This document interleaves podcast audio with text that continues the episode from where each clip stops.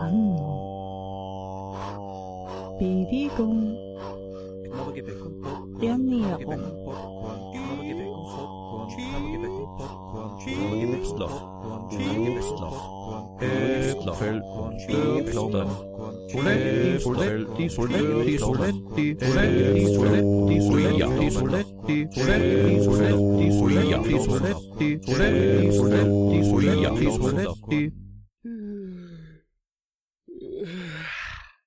Ich gesund. Das Gesundheitsmagazin. Herzlich willkommen, Grüß Gott, Servus, Moin und guten Tag bei Ich gesund, das Gesundheitsmagazin. Bernhard Baumgartner und Katharina Moore begrüßen Sie am Schallrohr. Heute wenden wir uns einem neuen Thema zu. Wir haben in letzter Zeit viel auch über Ebola gesprochen. Heute geht es um andere Dinge. Heute stellen wir uns die Frage, wie viel Steinzeit steckt in unseren Knochen? Wir hören oft von der paläologischen äh, Diät, davon, dass wir uns ernähren sollen wie der Steinzeitmensch, weil wir ja von den Genen her noch so sind wie der Steinzeitmensch und wir keine Gelegenheit hatten, uns weiterzuentwickeln in dieser kurzen Zeit und uns unsere, unser moderner Lebensstil, unsere moderne Ernährung komplett überfordern und nicht angebracht sind. Grund dafür, unsere Gene, die Steinzeit, steckt uns in den Knochen, wir haben noch dieselben Gene. Aber eine Zwischenfrage, Bernhard, erlaubst du mir? Wir alle haben gehört, es gibt einen Ebola-Fall hier in Salzburg. Also es gab einen Ebola-Fall, man muss exakterweise sagen, es hat Entwarnung gegeben. Es war der Verdacht auf Ebola und da konnte zum ersten Mal durchgespielt werden, wie der neue Notfallplan funktioniert. Man darf da jetzt also keine Details ähm, quasi sagen. Da gibt's Leute, die da das kommunizieren in die Außenwelt. Tatsache war, es ist ein, glaub 15-jähriger Bub abgefangen worden an der Grenze zu Deutschland, ein Flüchtling, der zu Protokoll gegeben hat, dass seine Familie an Ebola gestorben ist und er deswegen geflohen ist. Der ist eingeliefert worden unter großen Sicherheitsmaßnahmen, da wurde eine Abteilung gesperrt, eine Quarantänestation eingerichtet, wie es der Notfallplan vorsieht. Der wurde dann behandelt und im Endeffekt hat sich herausgestellt, es war kein Ebola-Fall. Er hat also leicht erhöhtes Fieber gehabt, aber trotzdem Entwarnung. Was sich jedenfalls zeigt, das ist hier in Europa nicht der erste Fall. Vorher war eine spanische Krankenschwester, die sich infiziert hat, und das ist der erste dokumentierte Fall außerhalb von Afrika, dass sich jemand infiziert hat, also das erste Mal außerhalb von Afrika. Nicht, dass jemand die Seuche mitgebracht hat, sondern bereits in Europa infiziert. Wie das passieren konnte, ist ein bisschen unklar. Gibt also viel hin und her, das Personal ist sicherlich schlecht eingewiesen worden, wie richtig vorzugehen ist, wie man sich selbst schützt. Das äh, kann man sicher gelten lassen. Aber auf alle Fälle zeigt sich, wir sollten achtsam sein, in keine Panik geraten, aber dennoch die Augen offen lassen und das äh, quasi zu Herzen nehmen, was schon gesagt worden ist. Letzte Woche hatten wir ja ein Interview mit äh, Dozent Hell und wer sich da interessiert, wie Krankenhäuser oder wie jemand aus der Infektologie das sieht, kann da gerne noch mal reinhören. Gut, heute geht's also um das Thema der Mythos von der Steinzeit im modernen Menschen. Ich habe ein schönes Buch gelesen, muss sagen, ein wunderbares Buch, das mich da inspiriert hat. Und zwar von Detlef Ganten, das war der Direktor von der Charité in Berlin. Hochintelligenter Mann, faszinierend, also ich höre ihm gerne zu und lese sein Buch sehr gerne. Und er legt sehr schön klar, warum wir uns doch noch sehr an dem orientieren, wie die Steinzeitmenschen waren, weil wir nun einmal dieselben Gene haben und das zeigt sich in sehr vielem. Mittlerweile haben wir aber vieles erkannt, was sehr flexibler ist als Gene. Wie wir uns sehr schnell adaptieren können, auch mit unserer genetischen Anpassungsfähigkeit an moderne Lebensumstände. Und wie das ausschaut, was da passiert im Körper, welche Möglichkeiten es gibt, auch wie man darauf reagieren kann, das schauen wir uns ein bisschen an. Kurz nachdem wir Bon Jovi unser Ohr geliehen haben, er trällert uns vor Living on a Prayer.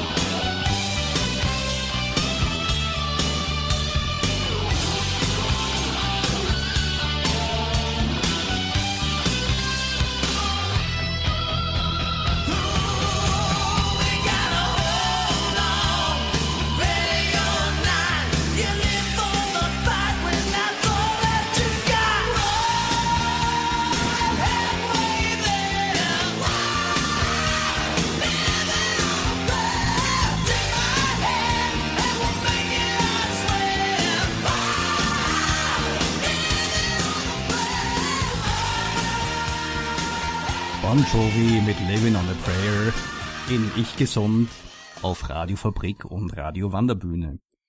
Ganz so fetzig haben wir es heute nicht immer. Katharina, du hast auch für uns was vorbereitet. Ja, heute wird's wieder so ungefähr um halb fünf rum eine Traumreise geben. Diesmal zum Thema Antworten finden und natürlich gibt's vorher und nachher eine Musik zum Vorbereiten und hinterher auch ein bisschen zum Nachruhen, zum Nachentspannen. Thema Genetik. Äh, Bernhard, man hört sehr viel, ja, die Gene sind noch immer so wie in der Steinzeit. Was stimmt da jetzt wirklich? Also wirklich stimmt ist, dass wir die Gene schon gleich haben. Also an den Genen an sich hat sich sehr, sehr wenig geändert. Was man da bedenken sollte, ist Folgendes. In Afrika hat der Mensch sehr lange Zeit gehabt, viele Mutationen anzusammeln, viele Veränderungen. Und wie dann die Völker, Völkerwanderung, könnte man sagen, also die Auswanderungswelle, die erste und die zweite Auswanderungswelle aus Afrika stattgefunden hat, sind ja nicht alle gleichzeitig losgezogen, sondern nur ein gewisser Teil. Das heißt, die haben nur bestimmte Gene mitgenommen und mit denen müssen wir jetzt umgehen. Es gibt auch je nach Herkunft, ob man Asiate ist, ob man ähm, Afrikaner ist, ob man Kaukasier ist, verschiedene Erbkrankheiten oder verschiedene Dinge, die häufiger auftreten oder weniger häufig auftreten. Ist nicht nur die Hautfarbe. Afrikaner zum Beispiel, die in Amerika leben, haben ein sehr viel stärkeres Problem mit Bluthochdruck. Äh, Menschen aus dem Süden, die in den Norden ziehen, haben ein Problem mit Vitamin D. Ihnen fehlt die Sonne, sie können nicht so gut äh, Vitamin D synthetisieren. Das ist übrigens auch eine schöne Geschichte aus dem Buch von Detlef Ganten, die mir besonders gut gefällt. In Afrika gibt's keine Glatze. Im Warum? Norden aber schon. Er vermutet Folgendes oder zitiert aus der Literatur, ähm, dass Männer, ja, die eine Glatze bekommen, im Normalfall zwar schon aus der Periode der, äh, der äh, Fortpflanzung heraus sind, es eigentlich wurscht wäre, aber ähm, Eltern und Großeltern kümmern sich um die Kinder. Also gerade bei Menschen ist ja auch die Tatsache, dass Großeltern sich um den Nachwuchs kümmern, sehr stark ausgeprägt. Und je gesünder und fitter die Großeltern sind, desto besser ist es für die gesamte Sippe. Wenn jetzt ein Mann eine Glatze bekommt, dann hat er mehr Fläche, um Vitamin D zu synthetisieren. Ah, ja. Also das ist ein Riesenvorteil und wird also gemutmaßt, es könnte daran liegen. Eine andere Sache, im Lauf der Evolution hat sich unsere Art der Ernährung natürlich sehr stark geändert. Vor 10.000 Jahren hat der Mensch begonnen, sehr viel mehr Kohlenhydrate zu sich zu nehmen in Form von Stärke aus Getreidesorten, die angebaut worden sind.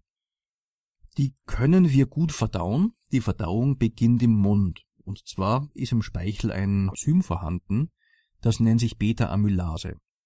Für die Beta-Amylase gibt es ein Beta-Amylase-Gen und dieses Gen sorgt dafür, dass dieses, ähm, dieses Enzym gebildet wird und dann im Speichel aktiv wird. Beweis dafür, Einfach in ein Stück Brot beißen, vorzugsweise Weißbrot oder Schwarzbrot, kein Vollkornbrot. Da dauert es nämlich länger. Und wenn man das länger im Mund hat, dann beginnt die Amylase bereits die Stärke abzubauen und man bekommt diesen süßen Geschmack des Zuckers. Kann man also schön nachvollziehen, das ist vorhanden. Dieses Amylase-Gen hat sich verdoppelt, verdreifacht und kann bis zu neunfach ähm, vorliegen. Interessanterweise ist es so, dass Menschen mit neun Kopien des Amylase-Gens eher vor Übergewicht geschützt sind als Leute mit weniger Kopien. Warum das so ist, ist noch nicht verstanden. Tatsache ist, dass diese Vervielfachung des Gens relativ jung ist. Also von daher sehen wir auf genetischer Ebene zum Beispiel einen großen Unterschied zum Steinzeitmenschen. Und es ist noch äh, einiges an Forschung notwendig natürlich, um zu vergleichen, welche Gene haben sich verändert, wo gibt's Vervielfältigungen, wo gibt's Mutationen. Die Mutationen können auch außerhalb der Gene an sich auftreten übrigens. Es gibt sehr viele Regionen, die darüber entscheiden, ob ein Gen zur Ausprägung kommt oder nicht und in welcher Art es zur Ausprägung kommt.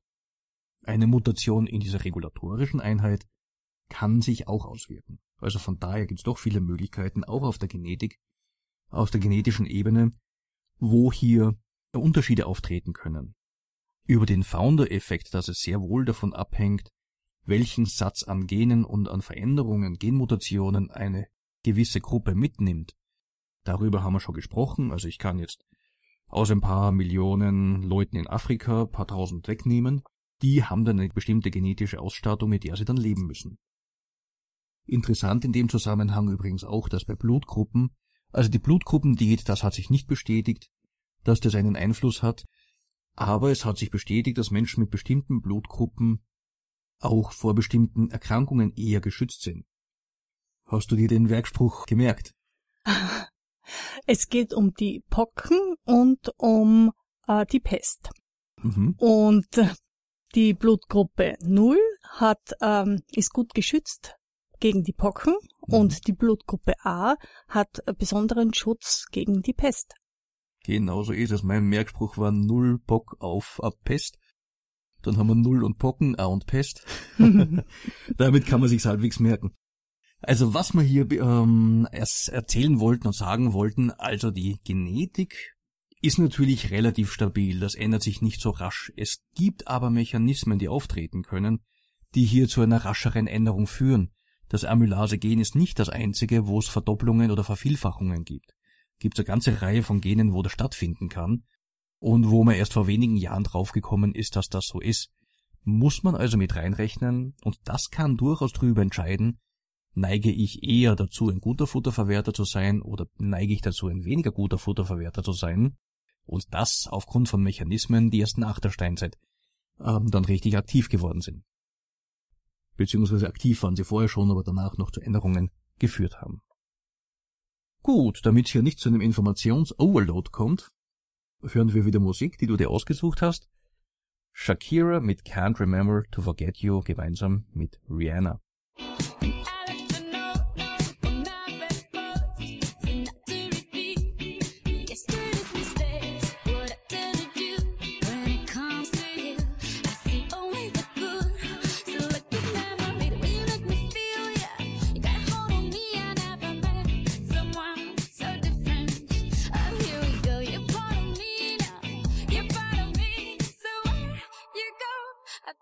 Follow, follow, follow.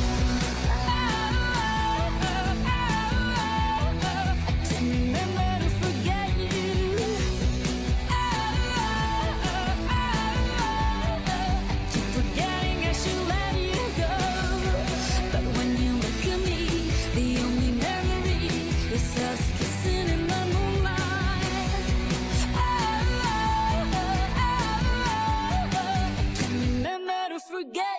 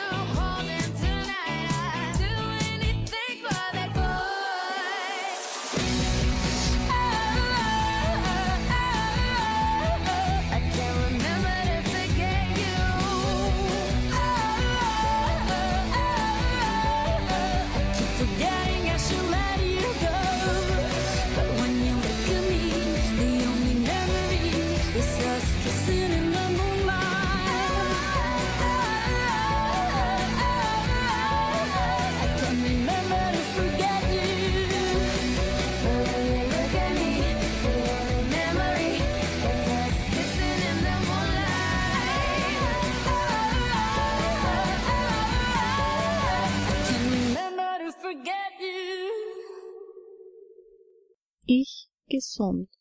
Das Gesundheitsmagazin.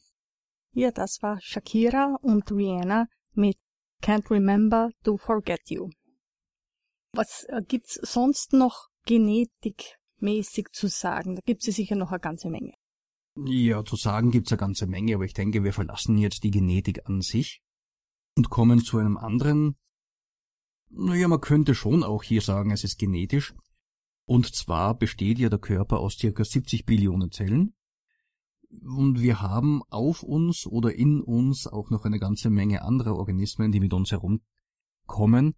Und zwar Bakterien, Viren, Pilze, die mindestens zehnmal so viele Zellen darstellen wie unser eigentlicher menschlicher Körper.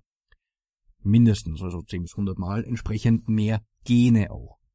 Und das ist wichtig. Also wir haben hier sehr viel mehr Gene in unserem Mikrobiom, als wir selbst in uns tragen. Und das Mikrobiom wiederum, das ist hochflexibel. Hat viele Funktionen, ein paar davon sind sehr überraschend. Darf ich eine kurze Zwischenfrage stellen? Kannst du unseren Zuhörern ein bisschen erklären, was ist überhaupt das Mikrobiom? Ich kann mir vorstellen, das weiß nicht jeder. Äh, Mikrobiom, als Mikrobiom bezeichnet man die Gesamtheit der Mikroorganismen in und auf unserem Körper. Also wir haben Haut, Mundraum, im Darm, und ähm, in den Atemwegen zum Teil das relativ wenig los, bisschen was ist dort und das bezeichnet man als Mikrobiom. Im Mund übrigens sind das um die 500 Arten. Die haben auch viele Funktionen, natürlich das Eindringen von Keimen zu vermeiden. Manch oder ein bestimmter Stamm löst Karies aus und es gibt andere Bakterien, die aus geschmackslosen Vorgängersubstanzen in Gemüsen und in Weißwein erst die Aromastoffe machen und dann haben wir den Geschmack im Mund. Ganz interessante Sache. Im Darm haben wir vor allem 30 Arten, da kommen noch ein paar andere dazu, das können also ein paar wenige bis ein paar hundert verschiedene sein. Und hier gilt, je mehr die Komplexität des äh, Mikrobioms ist, je mehr verschiedene Stämme wir im Darm haben, desto mehr Gesundheit können wir erwarten. Das ist ein interessanter Unterschied zwischen uns im Westen mit unserer westlichen Lebensweise und westlichen Ernährungsweise im Vergleich zu naturnahen Völkern. Naturnahe Völker, die viel weniger Zucker zu sich nehmen.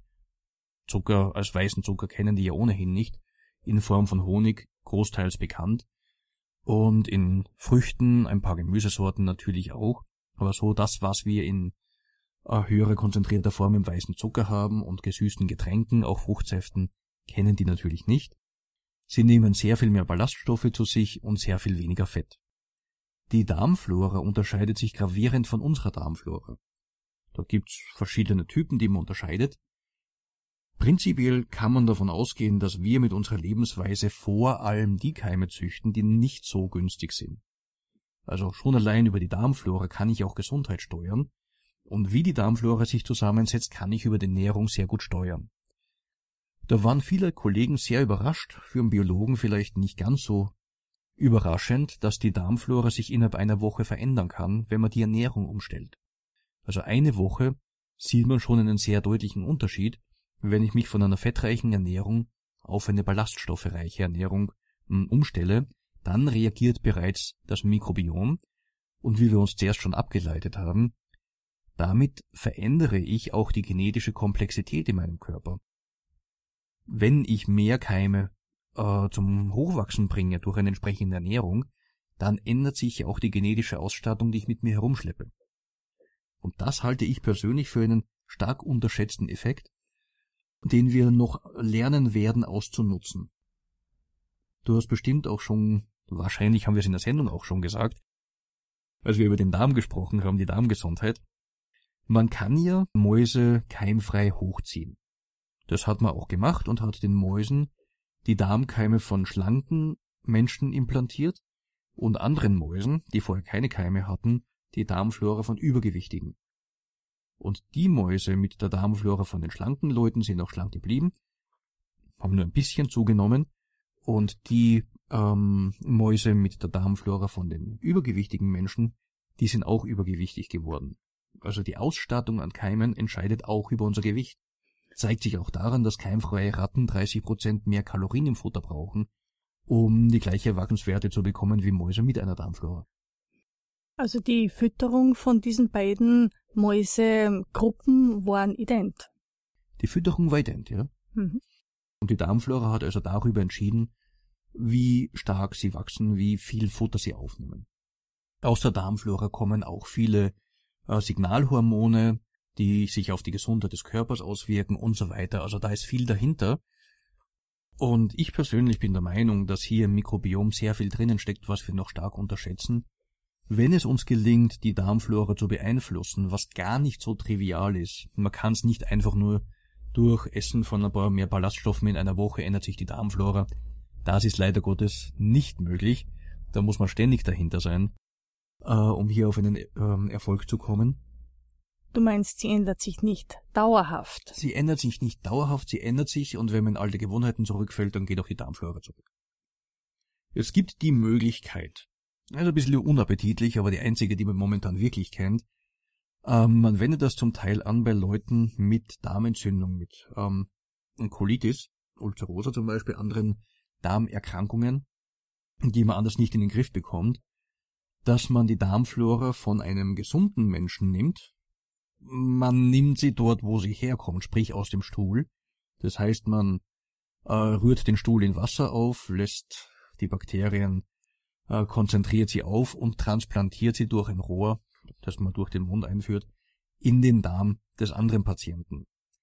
Da gibt's recht gute Erfolge damit, allerdings sollte das wirklich nur jeder Spezialisten machen, weil man kann sich damit erst recht wiederum Keime natürlich in den Darm holen, die man dort nicht haben will, wenn man nicht genau weiß, was der Spender denn so mit sich rumschleppt.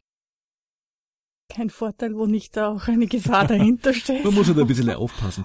Sehr schön übrigens wieder in der Beschreibung vom Buch vom Detlef Ganten, die Steinzeit steckt uns in den Knochen, wie ein Baby zur Darmflora kommt. Die Darmflora wieder Stunden nach, also nicht nur die Darmflora, sondern auch auf der Haut und im Mund. Das beginnt ja bereits während der Geburt. Es kommt zu einer Änderung im Hormonhaushalt im Uterus der Mutter, so dass im Geburtskanal Lactobacillen sich ansammeln. Und während der Geburt nimmt das Baby einen kräftigen Schluck und kriegt schon einmal kräftig Lactobacillen in den Darm und durch Änderungen um die Brustwarze sammeln sich Bifidusbakterien dort an. Und durch das Nuckeln bekommt der Säugling dann auch gleich die Bifidusbakterien. Also ein ganz wichtiger Aspekt an die zukünftigen Mütter. Zum einen äh, eine natürliche Geburt, äh, wenn möglich, und zum anderen natürlich stillen. Wenn irgendwie möglich, natürliche Geburt. Ganz wichtig.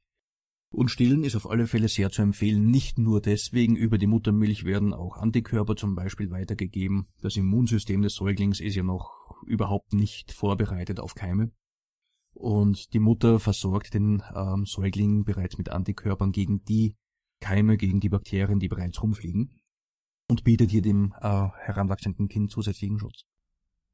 Und natürlich die Entspannung, die Beruhigung, ist auch sehr viel, sehr viel erhöht, sehr viel mehr da, wenn eben das Kind an der nackten Brust der Mutter liegt und nicht nur an der Kleidung.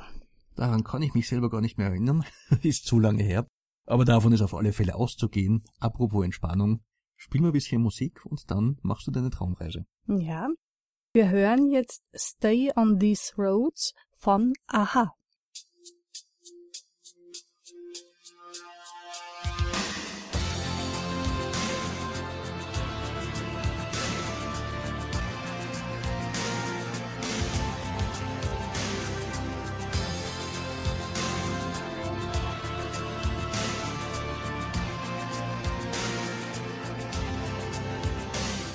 Und in dieser Zeit, während wir diesen Musiktitel spielen, setzen Sie sich irgendwo hin, suchen Sie sich einen ruhigen Platz, um dann die Meditation auch genießen zu können.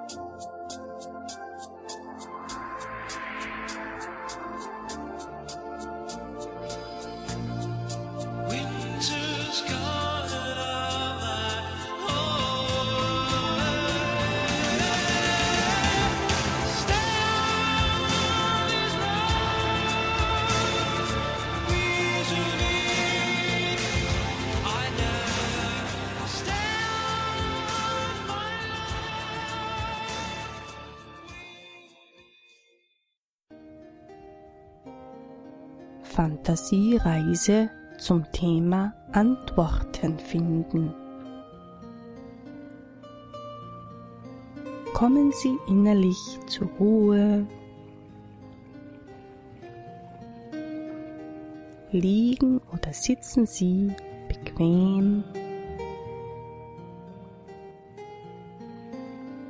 Atmen Sie tief und langsam in den unteren Bauch und Rücken. Die Zeit gehört Ihnen. Atmen Sie tief und gleichmäßig und streifen Sie die Fesseln des Alltags ab. Schließen Sie jetzt die Augen. Nehmen Sie die Geräusche im Zimmer und draußen wahr und lassen Sie diese Wahrnehmung wieder gehen. Lassen Sie Ihre Gedanken kommen und wieder ziehen. Wie Zugvögel am Himmel. Weit fort. Die Reise, die Sie nun hören werden, hilft Ihnen beim Finden von Antworten. Wenn Sie Lust haben, können Sie jetzt in eine andere Welt reisen. Sie brauchen nicht jedes Bild mitzumachen. Sie können die Zeit auch nutzen, um einfach entspannt dazulegen und zu träumen. Tagträume sind Nahrung für ihre Seele. Sie reisen in eine Welt, die ihre andere Welt ist. Sie gehört zu ihnen. In dieser anderen Welt erheben sie sich und blicken sich um.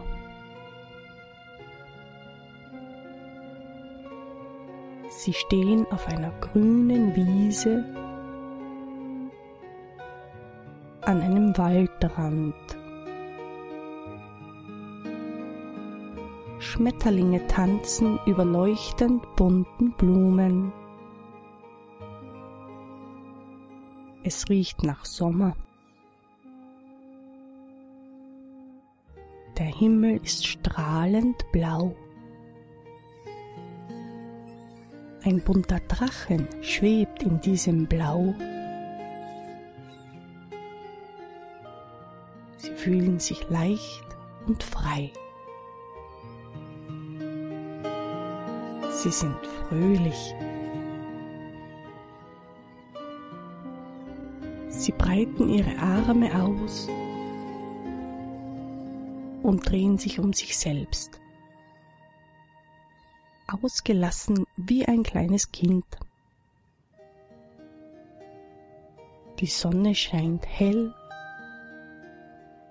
und sehr warm. Jetzt blicken sie zum Wald. Er ist dunkel und kühl. Sie fühlen sich von ihm angezogen. Langsam gehen sie auf ihn zu. Unter ihren Füßen fühlen sie das weiche Gras. Von der Wiese her führt ein breiter Weg in den Wald hinein.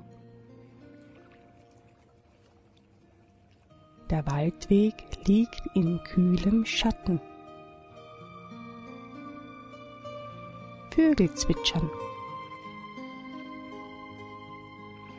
Sie gehen langsam in den Wald hinein. Sie genießen die Kühle des Waldes.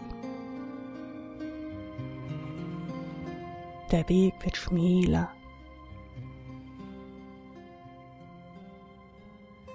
Bäume rücken dichter zusammen. Eine angenehme Stille breitet sich aus. Unter ihren Füßen spüren sie das weiche Moos. Sie gehen weiter. Der Weg führt um einen großen Felsen.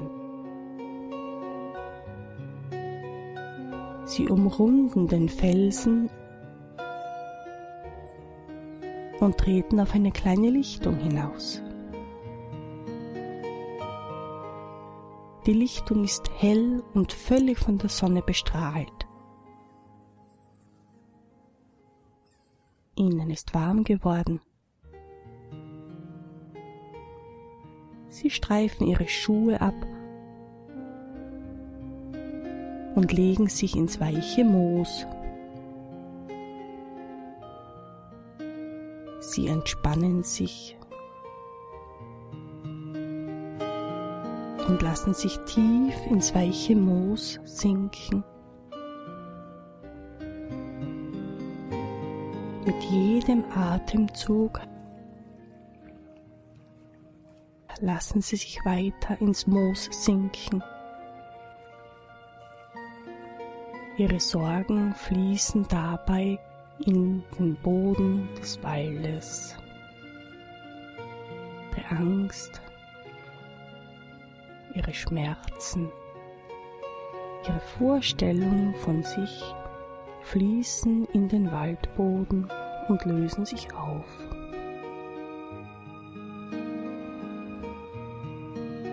Sie liegen entspannt, leicht und frei.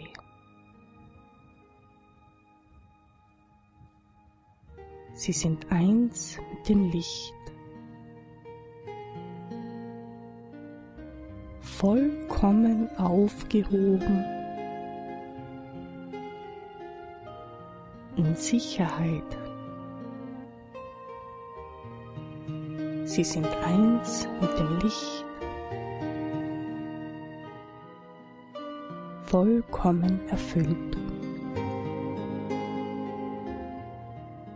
Sie sind vollkommen glücklich. Sie sind eins mit sich selbst, ausgeglichen. Große Freude erfüllt sie.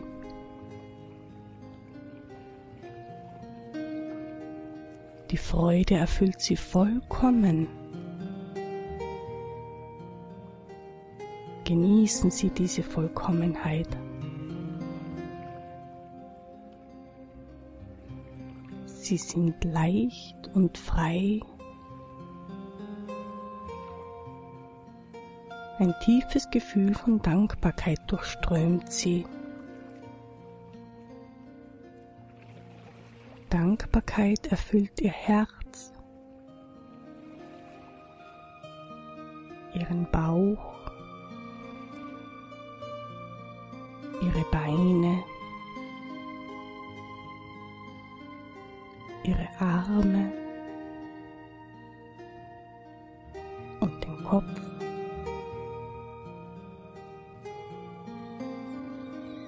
Dankbarkeit durchströmt sie in lebendigen Wellen,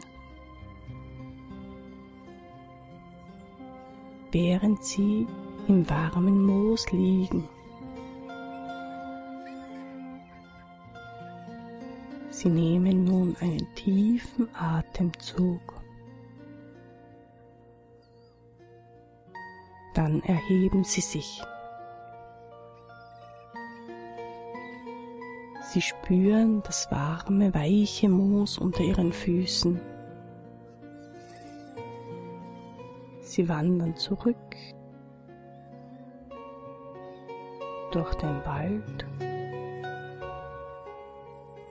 über die grüne Wiese, zurück in die Stadt, zurück in ihre Straße, zurück in das Haus, in dem sie wohnen. Sie gehen hinein, voller Freude, jetzt wieder zu Hause zu sein. Sie öffnen die Fenster, damit die Sonne auch in ihre Zimmer scheint. Die Sonne haben Sie mitgebracht. Sie dehnen sich am offenen Fenster. Dehnen Sie sich nun auch auf Ihre Unterlage, auf der Sie sitzen oder liegen, hier in diesem Raum.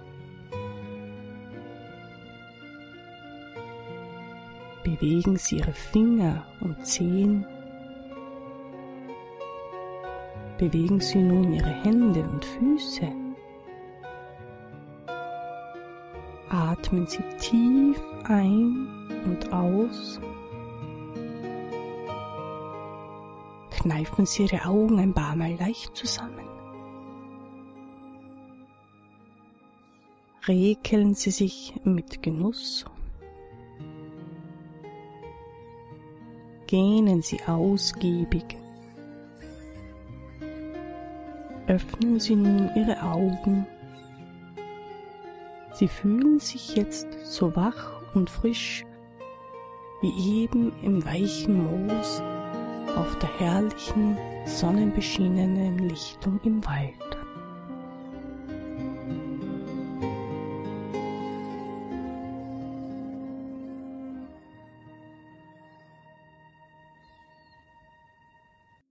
Das war nun die Traumreise.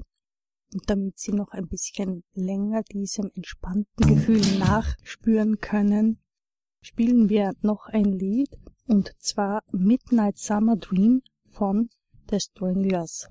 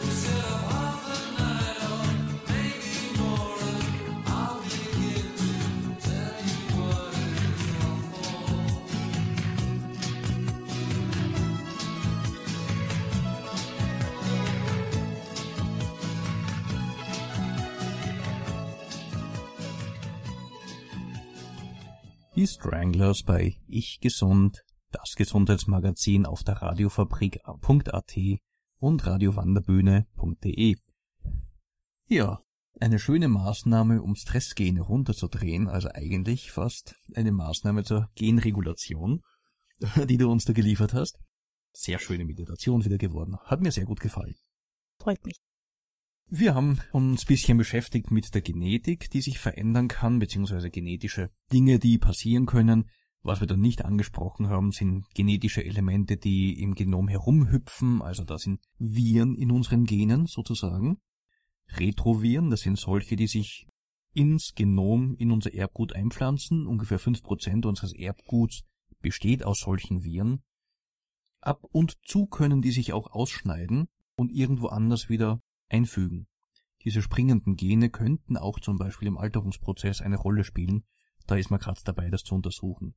Also da ist schon viel Dynamik drin. Da unser Erbgut ist nicht einfach nur statisch, sondern einem dynamischen Prozess unterworfen, auch während unserer Lebensspanne. Wenn wir da von Genen reden, müssten wir uns eigentlich damit beschäftigen, was ein Gen eigentlich ist. Das heben wir uns auf, machen wir nicht. Vielleicht haben Sie schon von epigenetischen Faktoren gehört oder überhaupt von Epigenetik. Hast du schon mal, jetzt außer von mir, etwas von Epigenetik gehört? Also ehrlich gestanden eher weniger. Eher weniger, okay. Bei der Epigenetik geht es darum, dass ähm, sich Eigenschaften auf die Gene aufprägen können. Das kann man sich so vorstellen. Zum Beispiel, Sie schreiben ein Buch, da steht ganz was Tolles drinnen. Das Buch kriegt einen schwarzen Einband. Unattraktiv, steht nichts ordentliches drauf und ist der absolute Ladenhüter, wird nicht verkauft. Dann gelingt's ihnen endlich irgendwann, ihren Verleger zu überzeugen und sagt, Mensch, das Buch, da stehen so wichtige Dinge drinnen, da muss ein roter ähm, Einband drauf und da muss ein Bild drauf und ein toller Text. Ähm, das wird gemacht, das Buch bekommt diesen neuen Einband und auf einmal geht's weg wie die warmen Semmeln. Am Buch selbst hat sich nichts verändert, nur am Einband. Das ist etwa in etwa das, was die Epigenetik macht. Am Gen selbst, an der Sequenz ändert sich nichts, aber es kommt eine Aufprägung, eine Prägung auf das Gen, das die Genaktivität mit beeinflussen kann. Und diese Epigenetik ist vererbbar. Das ist ganz spannend. Fangen wir mit einem ja, traurigen äh, Beispiel an, das aber sehr deutlich zeigt, was hier gemeint ist. 1944 war das Jahr des Hungerwinters in den Niederlanden war also ein sehr schwieriges Jahr und damals äh, die Nationalsozialisten waren sehr daran interessiert, dass die Niederländer da also nicht aus dem Knie kommen, dass es ihnen schlecht geht. Und es gab eine äh, sehr, sehr äh, starke, sehr schwere Hungersnot in den Niederlanden. Der Hungerwinter, unter dem ist es bekannt. Kinder, die in dieser Zeit zur Welt gekommen sind, beziehungsweise Mütter, die während dieser Zeit schwanger geworden sind, unterernährt waren, und da das Kind ausgetragen haben, haben diese Mütter haben Kinder zur Welt gebracht, die untergewichtig und klein waren. Im späteren Alter haben die aber zu starkem Übergewicht und Typ 2 Diabetes geneigt. Diese Art von Vererbung geht nicht nur auf die nächste Generation, sie überträgt sich auch noch auf die nächste Generation und vielleicht sogar noch auf die dritte Generation. Da hat sich am Gen an sich nichts verändert, aber epigenetisch diese Aufprägung, die stattgefunden hat, die wird über Generationen weitergegeben. Das ist eine ganz spannende Sache, wenn man sich gewisse Dinge anschaut oder vergegenwärtigt, wie zum Beispiel, äh, wenn man sagt, das Kind kommt nach der Großmutter oder nach dem Großvater. Das könnten Effekte sein, die da mit reinspielen. Aber ich könnte mir vorstellen, dass die Natur ja nicht einfach irgendetwas äh, macht, es wird ja einen Sinn gehabt haben, möglicherweise, dass eben diese Kinder da mit der, dem Nahrungsangebot anders umgehen konnten vom Körper aus. Ja, selbstverständlich. Das ist ja ein sehr genialer Mechanismus, dass besonders in Hungerzeiten die Kinder schon so geprägt werden, dass sie die Nahrung besonders gut verwerten. Und das steckt sicherlich dahinter. Das zeigt sich, das geht aber auch. Du möchtest noch eine Frage stellen?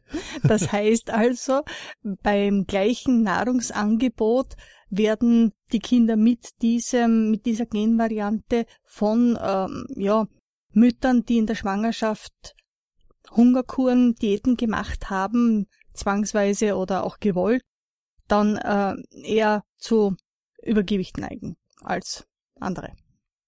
Die Frage ist mit Ja zu beantworten, absolut. Nur eine kleine Korrektur, also es geht nicht um eine Genvariante, es geht um diese epigenetische Prägung. Und Kinder, die diese epigenetische Prägung durch die Mutter mitbekommen, haben natürlich eine bessere ähm, Lebensmittel-, Futtermittelverwertung sozusagen und neigen dann dazu, Übergewicht anzusetzen, später Typ 2 Diabetes zu entwickeln. Das ist besonders in der frühen, in der ersten, im ersten Drittel der Schwangerschaft ähm, dramatisch. Später ist der Effekt nicht mehr so groß, besonders am Anfang muss man da aufpassen. Ganz interessant ist auch eine Studie aus Afrika. Da wurden Kinder untersucht, die während der Regenzeit oder während der Trockenzeit gezeugt wurden. Und es hat sich gezeigt, dass diese epigenetischen Muster, diese Methylierungen, Methylgruppen werden da auf die DNA aufgesetzt, dass die anders sind, als wenn die Kinder in der Trockenzeit gezeugt wurden.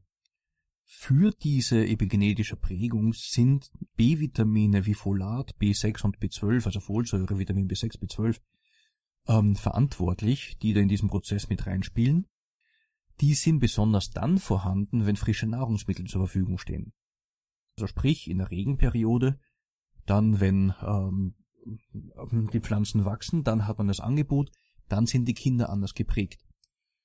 Ich glaube, das könnte auch ein bisschen was aus der Astrologie erklären, warum die Sternbilder äh, vielleicht heute nicht mehr in dem Maß zutreffen, sie haben es wohl mal getan, könnte damit zusammenhängen, dass in der Zeit und der, in der Region, wo die Astrologie entstanden ist, genau solche Effekte da waren, und man sieht diese hohe Korrelation zwischen Nahrungsangebot und Prägung im Menschen, im Charakter, in der Aktivität, und das könnte eben äh, sehr schön korrelieren zwischen Ernährung und Sternbild.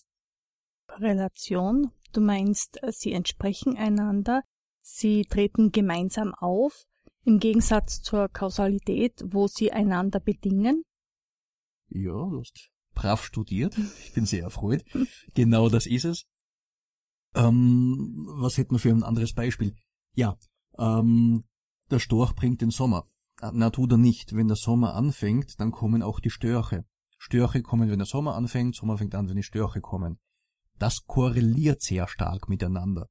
Aber da ist sicher keine Kausalität. Der Storch hat nicht den Sommer im Gepäck und lädt ihn aus. Genauso wenig wie der Sommer sagt, Kosch, Storch, komm her. Eher noch natürlich, wenn der Sommer kommt, dann wird's warm, dann wird's trocken, dann kommen die Störche. Aber ich kann nicht sagen, die Kausalität geht nicht, der Storch bringt den Sommer, das ist nur korreliert, beide kommen gleichzeitig, aber ähm, mehr ist da quasi nicht dahinter. Die Vererbung geht übrigens auch über den Vater, das hat man vor kurzem festgestellt, ähm, dass über Sperma auch diese epigenetischen Mechanismen, dass es hier zur Übertragung auf die nächste Generation kommt. Auch hier hat man bereits Effekte festgestellt, zum Beispiel Väter, die sich sehr fettreich ernähren, deren Töchter haben eine Neigung dazu, dass ihr Pankreas, dass ihre Bauchspeicheldrüse weniger gut funktioniert als bei Töchtern von Vätern, die sich weniger fettreich ernährt haben. Also da werden wir sicherlich noch sehr viel finden. Die genetische Ausstattung, die Gene an sich sind zwischen all diesen Menschen mehr oder weniger gleich wäre jetzt falsch, aber wir haben eine gewisse Ausstattung, die wir mitbringen, wir haben eine gewisse Streuung und über uns Deutsche, über uns Österreicher, über uns Schweizer, über uns Europäer. Gemittelt ist das relativ gleich. Was aber sehr stark unterschiedlich ist, äh, ist sicherlich, wie ist die Epigenetik, was haben wir von unseren Eltern mitbekommen. Man könnte fast sagen, du bist, was deine Eltern gegessen haben. Unser Mikrobiom haben wir von den Eltern mitbekommen. Wir haben es selbst mit beeinflusst durch das, was wir gegessen haben, durch das, was wir nicht gegessen haben, durch das, was wir getan haben. Und für die Genetik können wir nichts, wir können aber mit einem bestimmten Lebensstil, mit einem bestimmten Ernährungsstil genetische Varianten durchaus überschreiben, die uns ein Krankheitsrisiko bringen. Da hat man auch schon drüber gesprochen, es gibt Varianten, genetische Varianten, die den Typ 2 Diabetes fördern, aber bei einer ballaststoffreichen Ernährung und einer Ernährung reichen Omega-3-Fettsäuren, moderat im Alkohol und so weiter und so fort, haben die Leute trotz Übergewicht ein sehr geringes Risiko, Typ 2 Diabetes zu entwickeln. Ja, Bernhard, das war wieder eine sehr schöne, sehr interessante Sendung. Leider neigt sich unsere Sendezeit wieder dem Ende zu. Und wir wollen Ihnen noch die Möglichkeit geben, zu erfahren, wenn Sie uns ein Feedback geben können, wie das funktionieren kann. Das geht über www.radiofabrik.at, dort auf äh, Programme von A bis Z, dort unsere Sendung Ich Gesund und da können Sie uns Ihr Feedback geben, Anregungen, Wünsche von Themen, was wir bringen könnten. Oder auch einfach liken oder Musiktitel vorschlagen. Und dort können Sie auch unsere Sendungen nachhören, die wir schon gesendet haben. Oder auch auf www.infenias.at. Dort finden Sie auch alle Informationen. Und wir verabschieden uns. Machen Sie es gut. Bewegung, Ernährung,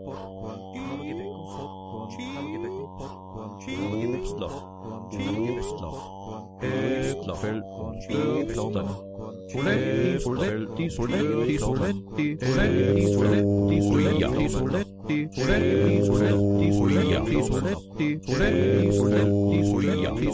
30